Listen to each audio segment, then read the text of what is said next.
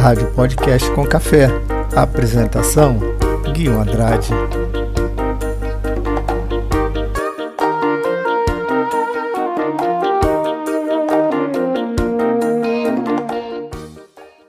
Esse programa de hoje com uma pauta muito bacana, uma pauta, eu diria, interessante e vale muito a nossa atenção para entender cada item que está aqui.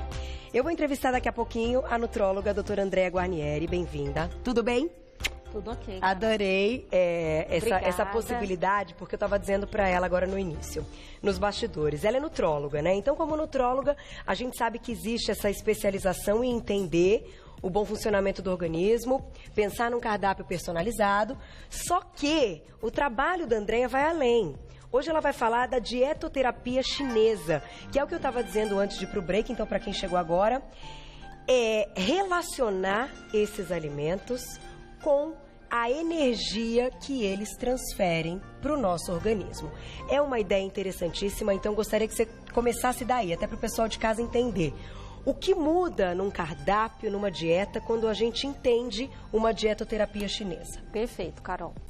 Funciona da seguinte maneira. Na, no Ocidente, na medicina ocidental, a gente olha para os alimentos em termos nutricionais. Aham. As vitaminas, os minerais.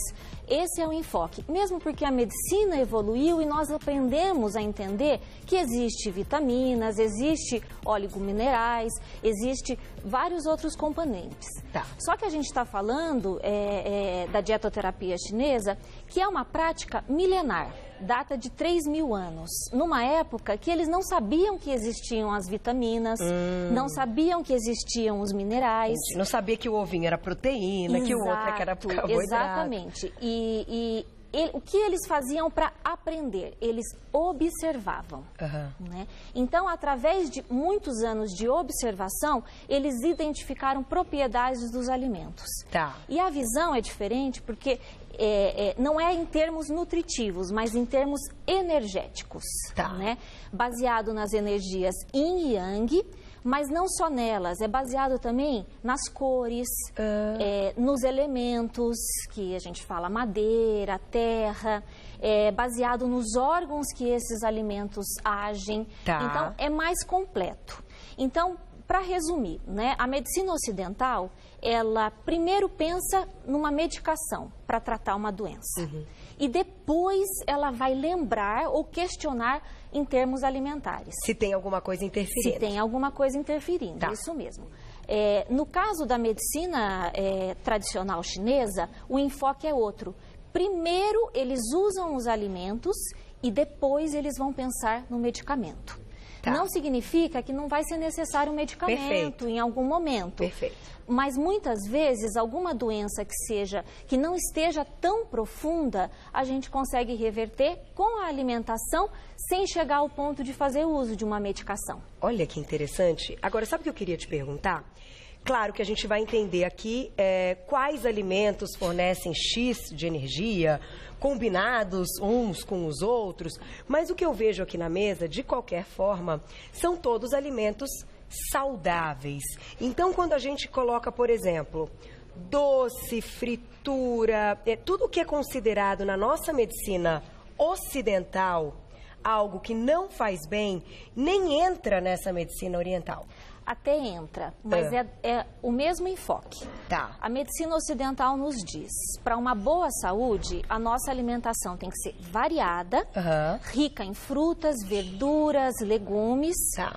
A medicina chinesa diz praticamente a mesma coisa. Uhum. Para você ter uma boa saúde, manter a saúde ou promover, melhorar de uma doença, É. você tem que equilibrar, você tem Tá. que buscar harmonizar todas as energias, todos os sabores, todas as cores nas refeições. Então é basicamente a mesma coisa, Que né? interessante. O verde dos, dos- das verduras, Tá. o, o amarelo das frutas, é, faz parte da mesma ideia, só que o enfoque é um pouco diferente. Mas Tá. elas dizem a mesma linguagem. Mas num prato, então, a gente tem que ter o sabor doce, o picante, o azedo, enfim, to- todas aquelas categorias que cabem nessa, é, é, nessa terapia chinesa ou não? Não, não é isso que conta. Não necessariamente. Os chineses fazem isso. Tá. Quando você vai num restaurante chinês, você come praticamente tudo.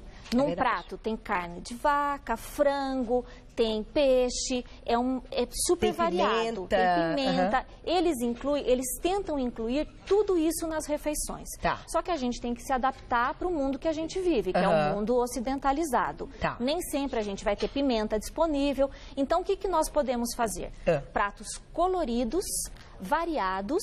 E, por exemplo, se você não comeu grão de bico na segunda-feira, tem grão de bico aqui. Coma na terça-feira. Tá. Né?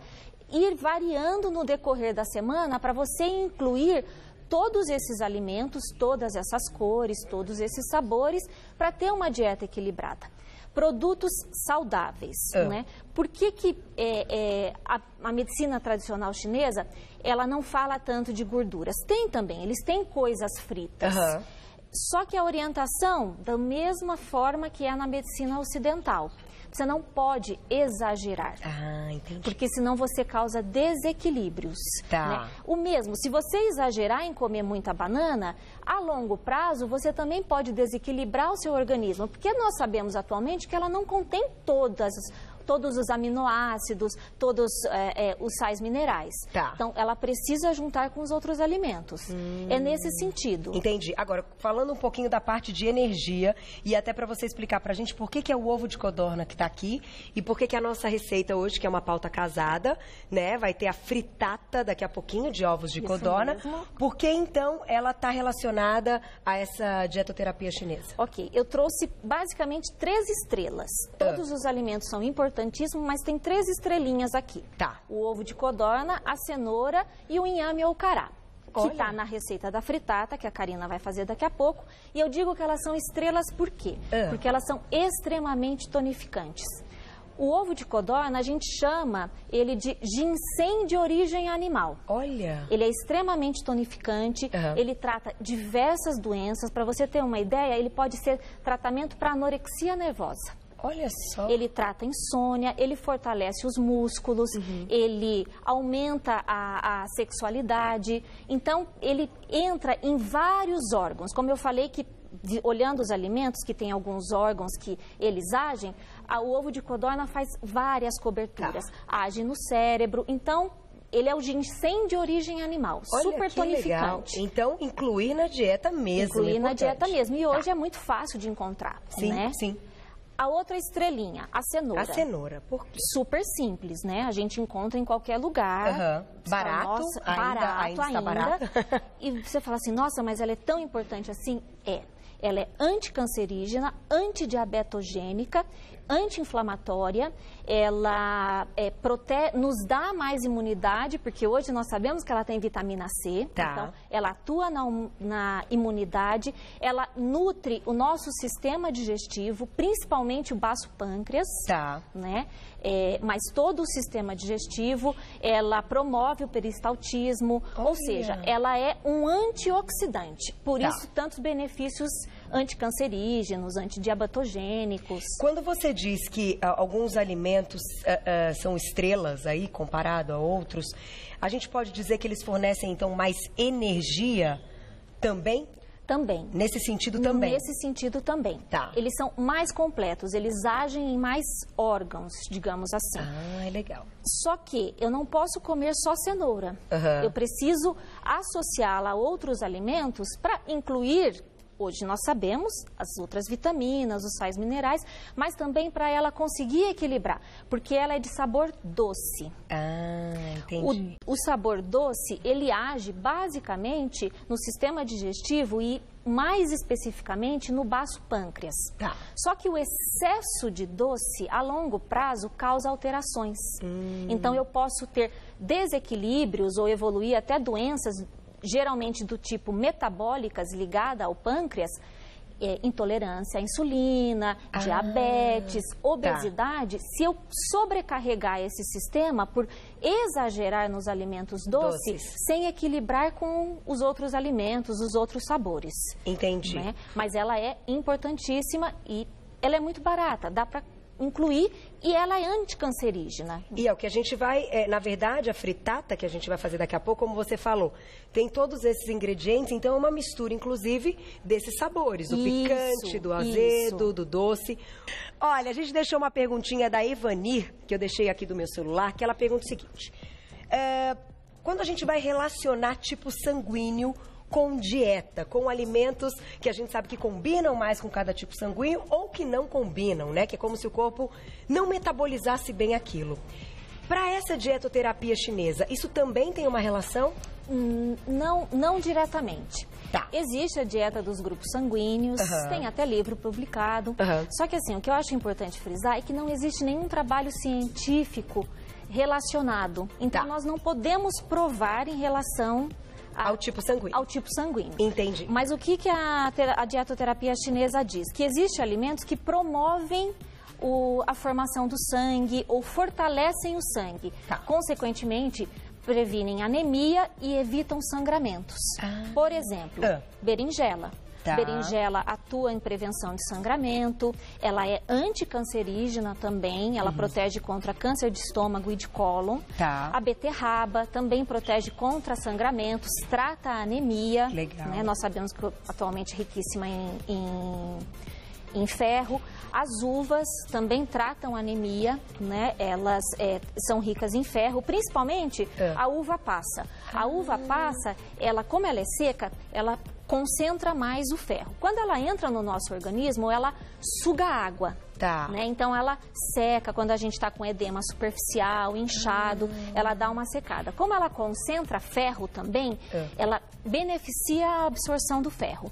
Melhor ainda se eu comer junto com uma vitamina C, a cenoura, Tá. a nossa estrelinha, né? Para absorver ainda mais. Isso, então é muito inteligente uma salada de repolho com cenoura ralada e uva passas, né? Porque Tá. vai, o repolho tem vitamina C, a cenoura também vai aumentar a absorção do ferro, então vai tratar muito bem a anemia né? nesse, nesse sentido. O cará que você estava comentando que é eh, outra estrela dessa dietoterapia chinesa. Por quê? Ok, o cará ou o inhame. Ou inhame, tá. Que na receita que a Karina vai fazer dá para substituir. Tá. A palavra para o cará é preguiça. Ah, Ele trata a preguiça. olha que ótimo. Ele é super energético, ele é revitalizante, né? Vitalidade ele dá. Uhum. Tá. Ele tira a preguiça, ele age no cérebro, ele melhora o cansaço físico, mental e sexual, então ele também beneficia a sexualidade. Hum. Legal. É, então ele é muito revigorante. O, o, o inhame também, ele dá uma ótima vitalidade. O inhame, eh, o benefício maior dentro da dietoterapia chinesa já é mais para eliminar massas. Tá. Para a medicina chinesa, massas são cistos, tumores, miomatose, miomas, Tá. é, ou mesmo umidade, obesidade. A, a medicina chinesa olha para a obesidade como uma retenção de massas ou retenção de umidade. Tá. Ele, ele age bastante em eliminar esse excesso de, de umidade. Então, ele pode beneficiar, sim, no, no tratamento da obesidade, por Que exemplo. legal. A gente pode. Agora você tocou num assunto importante. É, embora a gente esteja falando a respeito de, de energia e alimentos que, como você disse, nos deixam mais fortes, mais dispostos e tal. Agora, essa dietoterapia chinesa pode ser também uma possibilidade de cardápio para pessoas que precisam perder peso? Com certeza. né, olhar para o outro lado também como, ah, eu quero perder peso, eu quero ganhar mais músculo, eu quero começar a certeza. treinar. Enfim, a gente pode é, aliar também uma coisa a Certamente. outra? Certamente nós já fazemos isso na medicina ocidental. Tá. Por exemplo, os atletas, Ah. né? ou, as- ou os esportistas, as pessoas com atividade física. Inteligentíssima ideia, e eu como nutróloga oriento, pré-treino, uma banana amassada com aveia. Tá. É muito inteligente essa combinação. Por quê? A aveia, ela protege os tendões. Então, ela vai proteger de lesões, lesões eh, tendíneas ou até mesmo musculares. Tá. A banana, ela controla o ritmo cardíaco.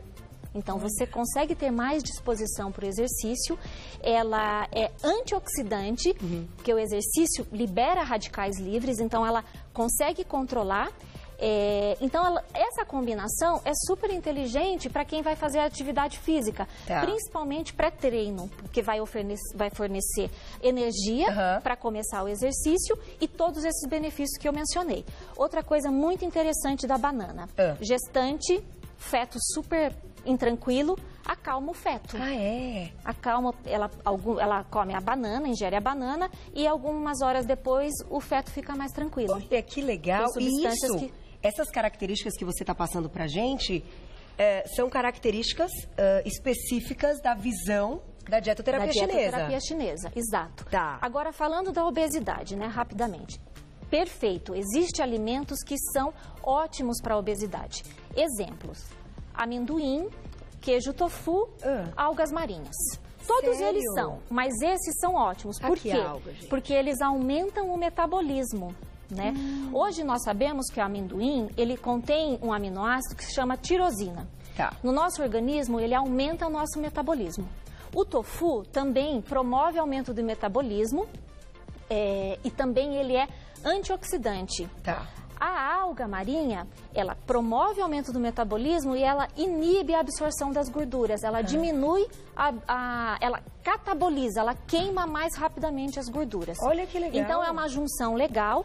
Assim, lembrando que, né, o, o amendoim, ele é super benéfico para emagrecer, mas cuidado, porque ele é calórico, Tá. né? Nós estamos falando de equilíbrio, é um pouco de tudo, Tá. né? Não, não vamos comer um quilo de, De amendoim. que vai engordar, vai Aham. perder o benefício, Tá. né? Outra característica super importante da- das castanhas em geral, né, e do amendoim que eu estou especificando, eles protegem o nosso trato do- eh, digestivo dos efeitos do álcool.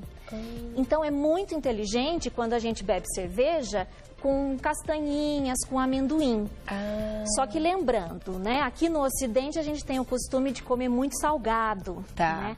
E já não é o mais adequado, porque o excesso de sal vai fazer perder esses benefícios. Ah. Então, equilíbrio, a ideia Tá. é essa. Equilibrar os sabores. é, esse, esse amendoim, ele não é aquele torrado. É o sem Isso. sal, né? É o natural. Isso. O ideal é comer o amendoim ou cozido, né, Aham. com um pouquinho de sal, ou torrado. Tá. né? Tem diferença. O cozimento, a modo de preparação dos alimentos também faz diferença para a Eu ia te perguntar, na- na- é, a gente precisa respeitar isso também para estar de acordo com, com os Isso, benefícios. Isso. Por exemplo, comer exageradamente alimentos muito frios e muito crus, a longo prazo pode alterar o trato, eh, o trato digestivo Tá. e principalmente o baço pâncreas. Pode ocorrer lesões futuras. Né? Hum. Então, o ideal é equilibrar. Eu não posso comer só salada quando eu estou tentando fazer regime. Ah, né? porque é fria. Porque é fria, eu posso exagerar na quantidade de frio e cru Tá. e pode me causar danos. Então eu preciso equilibrar, né? O baço, tá, é, desculpa só te interromper, mas para pegar esse, esse fio da meada. O baço, é, ele está diretamente ligado a que tipo de doenças? Diabetes, intolerância à insulina, obesidade, Hum. tem influência também com hipertensão, as doenças metabólicas em geral. Em geral. Então, afetou o baço, alguma doença metabólica pode estar Isso. ocorrendo com esse indivíduo. E é uma observação muito inteligente que eles fizeram há milhares de anos. Porque o baço, ele é o nosso produtor de insulina, ele influi em vários hormônios de, de catabolização de carboidratos. Tá. É, ele é o grande responsável pela diabetes, quando ele entra em falência. E eles já sabiam isso antes de saber que a insulina existia. Tá. É interessantíssimo, né? Então, o que, que eles dizem? Não exagere nos alimentos frios e crus para não lesar o baço, para não desenvolver doenças metabólicas e não, não desenvolver obesidade, por exemplo. Não ficar muito inchado, porque obesidade, na visão deles, é retenção de umidade, retenção de massas. Não reter muitos líquidos. É- essa é a visão que eles nos dão. Vou aproveitar e te perguntar a respeito de mais, é, é, mais uma doença. A gente falou de alimentação, falamos de é, é, obesidade, que é uma coisa concreta e tal. Agora, quando a gente está falando de problemas tipo depressão, síndrome do pânico, Ok. angústia, né? É, desânimo, insônia. São, insônia, que são coisas que a gente. Que é, são coisas atuais. Atuais que a gente sabe que está ocorrendo e que cada vez parece que aumentar o número né, das pessoas com, com tais patologias e sintomas. Agora, em que momento essa medicina chinesa pode ajudar nesse sentido? Perfeito. O sabor picante, na visão da medicina chinesa, ele promove alegria. Ele, tá. ele promove, ele trata depressão. Tá. Né? Ele estimula hum. a alma. Então, por exemplo, pimenta é, é, é, é picante. Tá. Ah, cravo, cravo, também. Esses alimentos picantes, incluídos na dieta, ah. eles podem melhorar a, os estados depressivos, ah. né? A tristeza. Outro, assim, que faz parte do, do dia a dia, ah. o café. Tá. Né? O café, ele também promove a alegria. O café age diretamente no coração. Olha, né? que legal. Então ele acalma, ele traz conforto, ele traz alegria. Todo mundo que toma um cafezinho à tarde, né, ou depois do almoço, não tem Se aquela sensação bem. confortável, sim, sim. né, de completo. O café é porque promove isso. Tá. Logicamente, em quantidades controladas, equilíbrio, né? Tá. A gente está insistindo nisso, equilíbrio. Porque se eu exagerar no café, e como ele age no canal do coração, eu posso ter palpitação, eu posso ah, tremores, tá. ficar com a visão embaçada. Então, é, é, é, um alimento assim super benéfico também para nos deixar mais felizes, mais alegres. Então, o sabor picante é o sabor da alegria. É o sabor da alegria, exatamente. E é mesmo, né, Vai? Sabor, pic, sabor picante é o nosso sabor exatamente, da alegria. Exatamente. O doce, o doce já é mais tônico, né? Tá. mais vitalizante. Batata doce, doce, o cará, o inhame, é, a beterraba. É, tanto que eu trouxe mais alimentos doces, né, com sabor doce, e, e foi meio pensando nisso mesmo, tá. né, para ter mais tônicos para o nosso dia a dia estressante. Né? Perfeito, né? tá muito sentido. linda essa mesa. Vamos fazer o seguinte, a gente tem mais uma perguntinha do público, só para fechar, né, Má? Ok, perfeito. Gente, a gente ficaria aqui, ó, esse universo chinês é uma, é uma loucura. Um beijo, Ives, obrigada. O fato de ingerir alguns alimentos crus, como cenoura ou inhame, por exemplo, pode ser melhor na dietoterapia chinesa devido à energia desses alimentos. Então, quando a gente fala, doutora, até para a gente é, fechar, mas é claro que você vai voltar outras vezes, porque esse assunto é muito interessante, a gente pode fazer okay, pautas específicas. Perfeito. Dietoterapia chinesa para depressão, imagina, só vai ter alimentos para aquilo. Dietoterapia chinesa para gripes e resfriados. A visão das este momento para terapia chinesa. Exatamente, uhum. eu acho que tem muito assunto, mas para a gente é, encerrar hoje, Perfeito. dizer que um alimento tem energia, aquele lance do yin e yang que você explicou, é dizer o quê? Que ele vai equilibrar o nosso corpo energeticamente como? A gente se sente melhor? Aumenta a nossa imunidade? Isso, exatamente. Nós somos yin e yang. Tá. Absolutamente o universo é yin e yang. Tá. Só que o yin e yang, elas são forças complementares e uma não existe sem a outra. Tá. Então você tem que buscar equilibrar, porque se você desequilibra e você fica mais yang, você começa a ter doenças relacionadas a esse tipo de desequilíbrio. Ah. Se você fica mais yin, você começa a ter doenças, obviamente, que tem pessoas que têm característica mais yang, né? Tá. Falam alto, tá. são mais ativas, ficam vermelhas. Tá. Tem pessoas que têm características mais yin porém são é, uma característica que prepondera. Não tá. necessariamente que isso reflita um, um desequilíbrio, não. Tá. Ela vive equilibrada, apesar dela ter uma característica maior num sentido, que Entendi. ela nasceu assim. Tá. E os alimentos, eles visam isso, porque os alimentos, eles são yin e yang. Hum. O yang, ele, ele é quente, né? Tá. É, é calor. Tá. O yin é noite, é mais frio, escuro. Ah. Né? Então, por exemplo, os alimentos que eles dão por debaixo da terra, eles costumam ser mais in, né? tá. né? porque eles estão embaixo. Os alimentos que crescem, que estão para o sol, eles são mais yang. Ai, que legal isso. Então, aí quando a gente pensa nisso, que a gente consegue fazer um, um prato ou refeições equilibradas. Isso, equilibradas. E por isso que não pode exagerar no alimento cru, no alimento tá. é, é, não cozido, porque ele pode desequilibrar esse yin e yang também. Entendi. Né? Claro que os alimentos crus, eles têm o papel deles, uhum. né? Por exemplo, o pessoal adora é, chá de inhame para controlar colesterol, controla mesmo. Tá. Mas pode, por exemplo, comer o inhame ralado que vai melhorar muito os sintomas de fogacho na menopausa. Ah, só que não pode comer muito. Só não pode comer muito porque ele pode causar alterações. Entendi. Então a ideia é equilibrar. Tá. Equilibrar o quente, o frio, o doce, o salgado, Gado. o picante, o azedo, o amargo. Tá. Por exemplo, a alface. Ah. Amarga e ela trata a insônia. Né? Um chá de alface, ah. um chá de alface à noite muito benéfico para a insônia.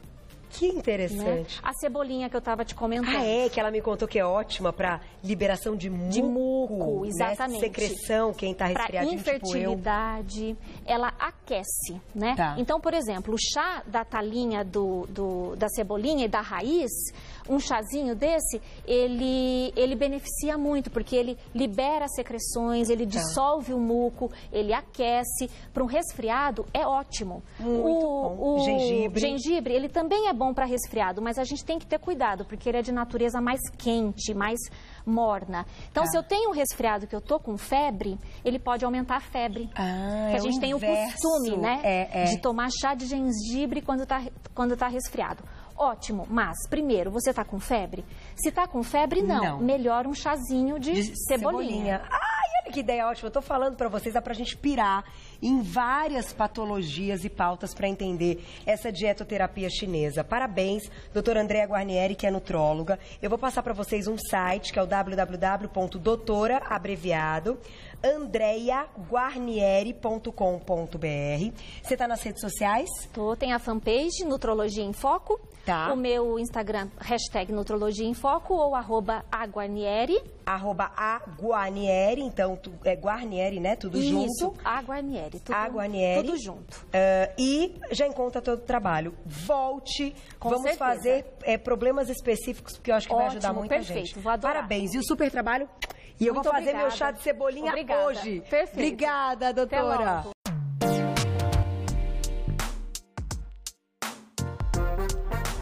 Você está na sintonia do podcast Com Café, a sua companhia na internet.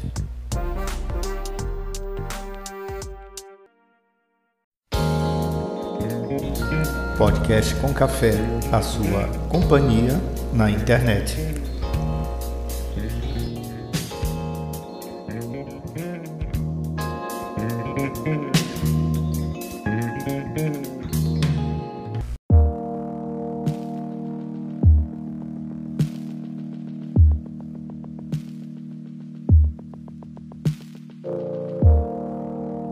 Aí galera, beleza? Então, hoje eu resolvi falar sobre um assunto muito interessante, que é sobre o minimalismo. Mas porque eu tava analisando aqui as coisas e eu percebi que eu nunca falei sobre o que eu acho que é o minimalismo. Eu nunca expliquei o que é o minimalismo, porque eu já venho estudando isso há alguns anos, tanto para aplicar no meu trabalho, na arte, né, quanto na minha vida, no estilo de vida. E, e, e só deixando um detalhe aqui, a galera que vai reclamar desses fios aqui porque eu sei que incomoda. Eu tô arrumando meu computador ali no canto para usar de servidor de arquivos, então por isso tá meio bagunçado ali o esquema. Sei que tem gente que se incomoda com fios. Assim que nem aqui em cima tem o fiozinho do ar-condicionado também que eu não consegui esconder ainda. Uh, eu queria falar um pouco sobre o que eu acho que é o minimalismo. O minimalismo é uma mentalidade.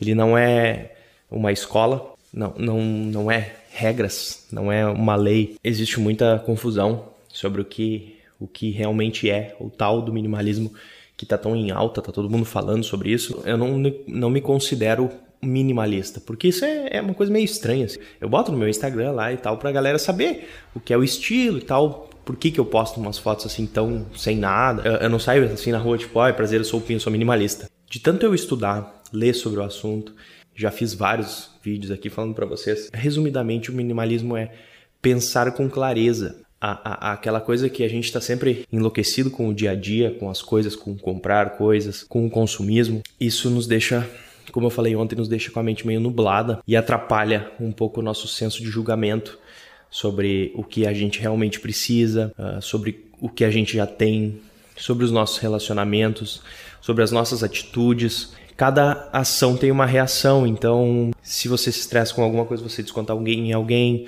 Uh, uh, se você está estressado, você vai gastar seu dinheiro e compra um outro negócio. E então tudo tem relação. E o minimalismo nos ensina a pensar mais claramente para usar a nossa mente e, de, e fazer as coisas da forma correta. Por exemplo, consumismo. A gente tem que primeiro ter consciência do que a gente já tem, de tudo que a gente tem na nossa casa, o que a gente traz para nossa vida e mais importante saber se a gente realmente usa. Eu, assim como todo mundo, compra coisas que não precisa, porque a gente vive num mundo consumista. A gente passeia, vai em shoppings, lojas e tal. E sempre vai ter alguma coisa que vai chamar atenção, porque as coisas que tem para vender são para vender. Então elas vão encher os seus olhos você vai pensar, bah, vou comprar porque é bacana e eu dou um jeito, boto em algum lugar tanto se é decoração ou se é roupas. Talvez um dia eu use, talvez não, mas eu vou comprar porque tá barato, por exemplo. Só que esse que é o problema. Antes de comprar as coisas só por talvez eu vá usar algum dia, uh, a gente tem que pensar se realmente, antes de, de você tirar o seu dinheirinho do bolso e dar para aquela pessoa em troca daquela coisa, você vai, vai pensar em tudo que você trabalha para conseguir o dinheiro que você tem, nas coisas que você já tem, que talvez sejam parecidas e você não vai usar. E também tem aquela história de se desfazer das coisas. 90% das coisas que a gente compra são coisas que a gente já tem e a gente acha que precisa melhores. Claro que crescer na vida sempre é bom. Por exemplo, se você tem um sofá ali, você tem a sua sala, você tem ela há alguns anos, tudo bem, você trabalha tal, ganha seu dinheiro, você pega, vai lá, vende aquele sofá antigo, compra um novo, bonito ali, que, uh, que vai renovar a sua casa, que vai deixar você mais confortável. Isso aí não tem problema nenhum. Consumismo consciente. Uh, assim são melhorias que você faz na sua vida, não é um consumismo desenfreado de comprar coisas que não têm um lugar definido na sua vida. Eu, quando eu penso em comprar alguma coisa, eu me vejo muito assim, a fim de comprar coisas novas, mas a maioria das coisas que eu quero comprar são coisas para melhorar a minha vida, tanto pessoal quanto profissional. Esses dias eu comprei esse microfone que eu pensei, pô, eu tenho microfone na câmera ali. Mas seria interessante eu comprar esse microfone porque eu acho que vai dar uma melhorada e eu vou me sentir melhor, vou me empolgar mais, porque é aquela coisa, quando a gente traz ferramentas novas, a gente se empolga a criar mais. E tudo na criação é assim, quem cria sabe. E a mesma coisa são com, com, com a decoração. Como eu já comentei, eu já, tinha, eu já tive mania de decorar, de ter prateleiras cheias de coisa. Mas agora, como vocês podem ver, não tem mais nada. Eu tenho, tipo, meu monitor ali, o meu notebook tá aqui porque eu tô arrumando lá o servidor, mas eu, eu deixo os dois lá no cantinho. E isso é meu escritório, porque como vocês podem ver aqui, que é a mesma coisa. A mesa do meu pai tá aqui também, branca, limpa, não tem nada, ele não usa nem computador. Aqui a janela eu tenho um, um armário simples onde eu guardo as minhas coisas, deixo minha mochila em cima. Ali no canto eu tenho duas poltronas para atender os meus clientes e atrás, como eu já mostrei, tem a estande de livros. E esse é o meu escritório. E tá assim, acho que deve estar uns dois anos assim do mesmo jeito. E eu sinceramente não vejo necessidade de mudar. Porque para mim, essa coisa simples uh, funciona melhor, porque dá margem para mim criar mais. E, e, em vez de focar em consumir, eu tenho um ambiente todo trabalhado para mim criar. O que eu preciso tá aqui, não preciso mais do que isso. Assim, do que eu já tenho aqui, sinceramente, o que eu preciso investir no meu trabalho aqui para os próximos anos vai ser uma cadeira mais confortável para minha lombar, como eu sou um cara pesado. E eu quero comprar um daqueles monitores curvos, assim, ultra wide, porque eu acho massa. E também para editar vídeo, essas coisas é bem, bem bacana. Mas enfim, eu não preciso mais do que eu já tenho. Assim como na minha casa eu não preciso nada além do que eu tenho. Então, quando você pensa em minimalismo, você tem que pensar em, em consciência e clareza mental. Ter consciência da, da vida que você tem, do quão ela é boa já, sem precisar de mais nada. Ter consciência de como estão os seus relacionamentos, né? Tanto com família, com, com amigos e tal. Às vezes a gente acha que tá de um jeito, mas tá de outro, porque a gente não dá a devida atenção. E também esse é um outro ponto, é dar atenção às coisas importantes. Se vocês querem definir o minimalismo como, com poucas palavras, é dar atenção às coisas que importam coisas que importam de verdade. Ou seja, a sua saúde, a sua família e sua felicidade. Além disso, nada mais importa. Você se você não tem saúde, você não vai conseguir curtir a sua família e sua, sua felicidade. Se você não tem felicidade, você não vai curtir a sua família e nem a sua saúde. Então, essas três andam juntas. E não importa se você dirige uma BMW, um Porsche, uma Ferrari, se você não tem saúde, não tem felicidade. Você pode ter 20 carros se quiser. Mas se você não tiver essa clareza mental, essa consciência da vida que você tem, e, e do quão ela é boa, de nada adianta você ter dinheiro e ter tudo que você sempre quis, porque não vai te satisfazer. E isso é uma das coisas que, que as pessoas demoram muito tempo para descobrir na vida. É que o dinheiro não traz a felicidade. Isso é uma coisa que vem de anos, todo mundo tenta falar, mas o dinheiro não traz a felicidade. Ele é uma ferramenta que resolve todos os problemas relacionados a dinheiro. Vai pagar suas contas, vai deixar você mais tranquilo, vai comprar as coisas que você nunca pôde comprar, mas felicidade não vai te trazer. Tanto que a gente tem um milhão de exemplos aí no mundo de pessoas famosas depressivas, que são ricas, cheias de, de, de, sucesso, mas estão em depressão porque elas não têm a clareza, consciência da vida que têm, do privilégio que elas têm e de como dá sentido a tudo aquilo, porque às vezes a gente se acha desmerecedor de tudo que tem. É aquele momento que a gente chega num ponto da vida que pensa assim, bah, eu tenho tanta coisa assim, mas por que que eu, por que que eu tenho? Por que que eu fiz para merecer tudo isso? E qual que é o sentido disso tudo? Então, assim como eu passo aqui uh, mensagem para vocês todos os dias, existem pessoas gigantes que, que têm essa oportunidade e não aproveitam, porque espalhar a, a negatividade por aí já tem muita gente fazendo. Nesses dias eu conversei com um amigo meu, eu tava falando com ele, cara, isso aqui é uma terapia porque é é a forma que eu consigo de, de, de espalhar uma mensagem boa e espalhar o bem para as outras pessoas. Porque eu acho que com as minhas ideias eu posso mudar a vida de pessoas. São em conversas que a gente muda de, de perspectiva, muda de ideais. E eu não chego para as pessoas tentando explicar, ah, tu tem que aplicar o minimalismo. Tu tem que dar dicas conforme o que a pessoa tá, tá passando. Eu, não é porque ela tá mal no relacionamento que eu vou chegar e falar, ah, procura minimalismo. Não é assim, você tem que ser mais direto, conversar com as pessoas, porque não existe receita. Então não adianta se você tá com um parente, um amigo, irmão, algum, algo assim, tá mal, você falar, ah, pesquisa minimalismo. Não vai adiantar de nada, ela não vai ir lá procurar e ver no que, que pode ajudar o minimalismo na vida dela, como é que ela pode aplicar naquela área que ela tá mal. Você tem que direcionar. Esse é o seu papel, sabendo e tendo consciência da vida essa história do minimalismo é muito isso. É ser mais consciente da vida, é ter mais clareza de pensamento, é escolher a qualidade acima da quantidade. E eu li uma frase muito interessante que resume um pouco essa, esse negócio do consumismo. Nós não somos tão ricos a ponto de poder comprar coisas baratas. Isso não quer dizer só comprar coisas caras. A gente não pode se dar ao luxo de poder comprar muitas coisas descartáveis, baratas, que vão encher nossa vida, vão gastar muito dinheiro e não vão durar muito tempo. Então você tem que uh, uh, dar preferência para as coisas que são duráveis. Eu vejo muito se falar hoje em dia sobre reciclagem. Existe todo um, um, um dilema em cima da reciclagem, porque até certo ponto as coisas funcionam, mas existem muitas áreas em que, tipo, existe a reciclagem. Vou dar um exemplo: isopor. Isopor é uma das piores coisas que existem, tá? Eu li uma pesquisa uma vez sobre, sobre essa história dos copos de isopor que existe pelo mundo inteiro, né? Aqueles copinhos de café e tal que eles resolveram trocar por copos de papéis. Trocaram lá e tal, não sei o quê.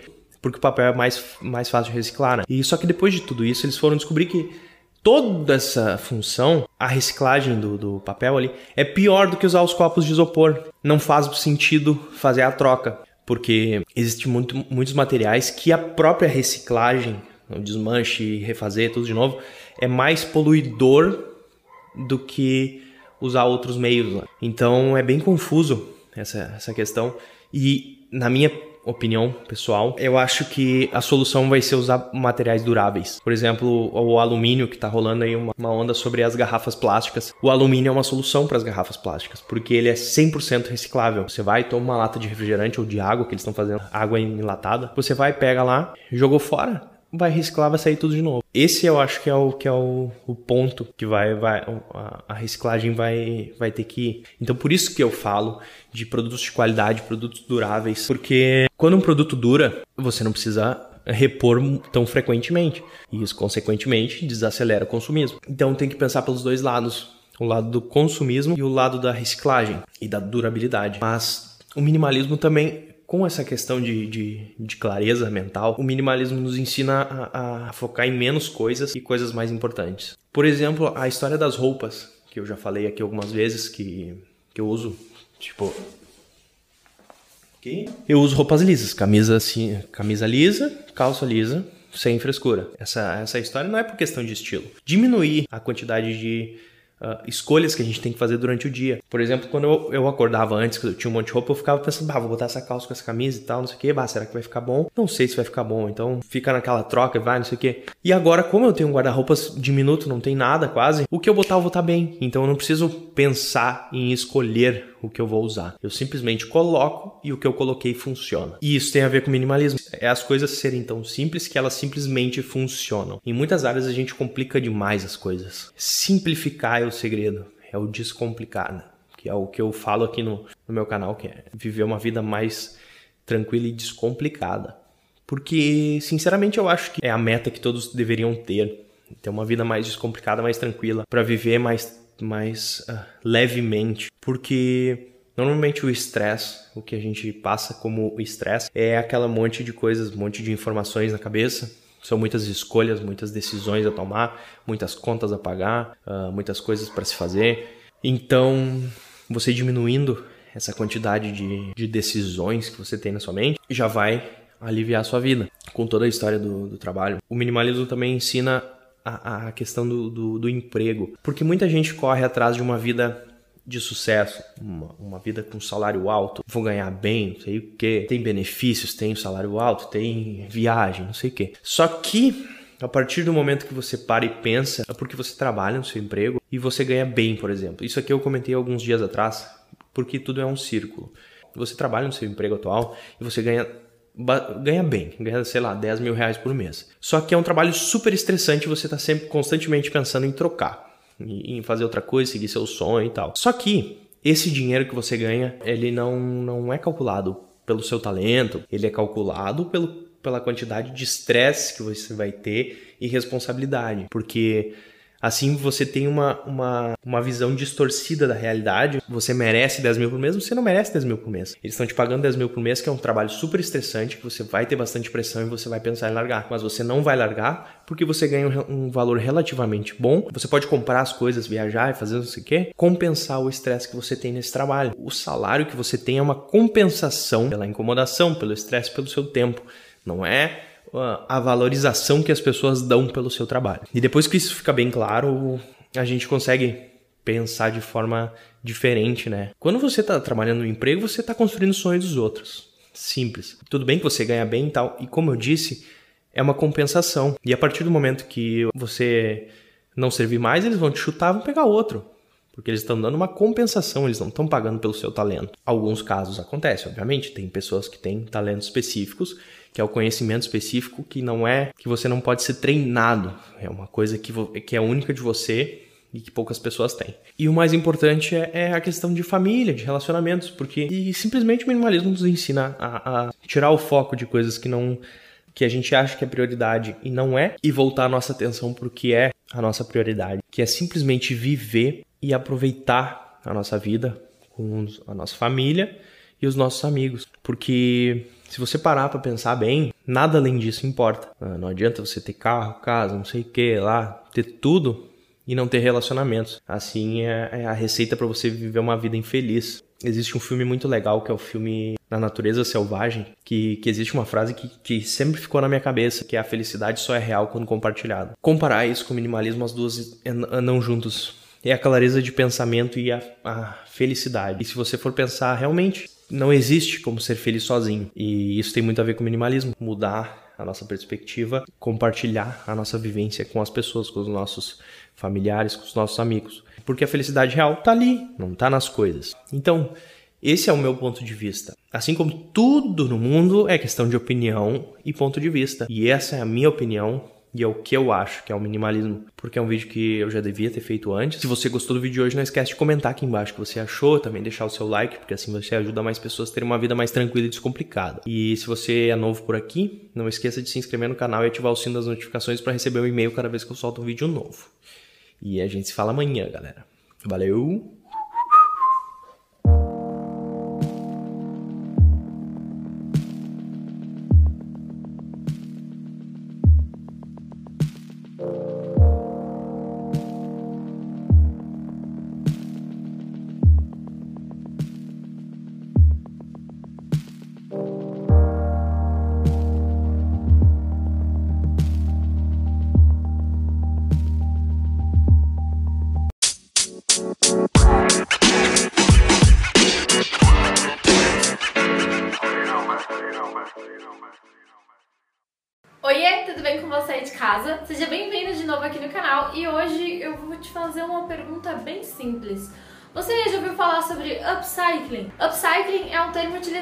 Se referir ao processo de você utilizar um resíduo, um material considerado descartável, já inutilizado, e transformar ele em algo novo com mais valor agregado ainda. O termo foi utilizado mais ou menos pela primeira vez lá em 1994, então ele tem mais ou menos a minha idade, por um ambientalista alemão chamado René Pils. Eu não faço nem ideia se é assim que fala o nome dele. Bom, oito anos mais tarde, o William, autor do Cradle to Cradle, que é um livro super importante pra galera aí dentro de moda, sustentabilidade, reutilizou esse termo e a partir daí ele começou a se popularizar. Ele começou de fato a se difundir dentro do novo cenário de moda e começou a trazer mais iniciativas para dentro desse meio também. Na verdade, você pode aplicar o upcycling dentro de diversas áreas, seja arte, decoração, arquitetura, enfim, ele é bem versátil, mas se a gente for falar especificamente sobre moda, obviamente a gente vai estar falando sobre você pegar uma peça de roupa, desmembrar ela e reaproveitar aquele tecido para montar uma coisa completamente diferente diferente. O upcycling não é apenas sobre customização, enfim, ele se baseia muito nesse conceito de você de fato transformar o produto em uma coisa completamente diferente e inusitada e até aí então agregando valor de produto nele, transformando ele numa coisa que pode durar mais tempo e ter todo um significado envolvido no processo. O bacana de falar sobre upcycling aqui é trazer alguns projetos e algumas marcas que aplicam esse conceito dentro das suas empresas e através disso elas reutilizam materiais que seriam descartados ou enfim designados a outros meios, tipo aterro sanitário, até queimar, enfim e transformam isso em novas peças de roupa. Acho que a primeira delas que eu quero conversar aqui com vocês sobre é a Comas. Não é a primeira vez que eu tô falando sobre a Comas aqui no canal. É uma marca que transforma camisas masculinas que seriam é, designadas para descarte porque ocorreram, sei lá, pequenos defeitos durante seu processo. Quando a gente fala de indústria da moda e você pensa num produto que você quer colocar para vender, ele tem que estar em perfeito estado. Então, às vezes, uma costura que deu errado acaba eliminando uma peça inteira. A Agus, que é a idealizadora da Comas, ela trouxe então esse conceito para dentro da sua marca e é muito legal porque realmente uma camisa masculina pode virar uma saia, um vestido, pode virar uma camisa completamente diferente. Aí usa a parte de cima e gruda na outra parte de cima e aí vira uma camisa inteira e tudo fica muito legal, muito divertido e muito criativo. Outra marca que também aplica esse conceito de uma forma bem legal é a Insecta Shoes. Eu não sei se vocês já ouviram falar, mas é uma das marcas que está virando um dos maiores cases de sucesso dentro da sustentabilidade do Brasil porque eles reaproveitam tecidos que são também descarte de indústria e de outras marcas para aplicar dentro dos seus calçados. É uma marca 100% vegana, porque eles tomam um cuidado extra de não ter nenhum material de origem animal dentro da produção dos calçados, porque cola, por exemplo, pode ter algum tipo de resíduo de origem animal dentro. É uma marca gaúcha, lá da minha terrinha do coração, porém eles são em todo o Brasil e eu vou deixar, obviamente, os contatos aqui embaixo no box de descrição também. Também é legal observar e destacar que esse conceito está sendo cada vez mais assunto dentro de sala de aula. Então a gente tem, por exemplo, muitos trabalhos tipo TCC de alunos de faculdades baseados dentro do upcycling. E eu trouxe um aqui hoje especialzinho para falar sobre uma amiga minha, a Laís, que se formou na minha universidade lá do Rio Grande do Sul, onde eu estudei, com um trabalho de TCC baseado em upcycling. Então a coleçãozinha dela tá aqui do lado com algumas das peças para mostrar para vocês. E teve sim cortininha, teve reaproveitamento de um monte de tecido que ela conseguiu catar por aí em brechós, em, enfim, casa de vó, casa de não sei quem, para conseguir montar toda essa coleção que ficou muito fofa. E se você gostou dessa ideia de upcycling, calma que eu separei lá no blog cinco projetos bem legais para você poder aplicar em casa. Eles são esses DIYs, do it yourself mesmo, e todo mundo consegue fazer. Então tem desde um vestido com recortes de jeans até uma bag para você carregar suas maquiagens dentro e alguns outros processos de transformação de peças que vocês ficam assim, ó, sem acreditar. Como por exemplo, esse moletom que está aqui. As ideias são mesmo bem variadas, bem versáteis e bem divertidas. Eu vou deixar o link desse post aqui embaixo no box de descrição desse vídeo e você pode conferir lá.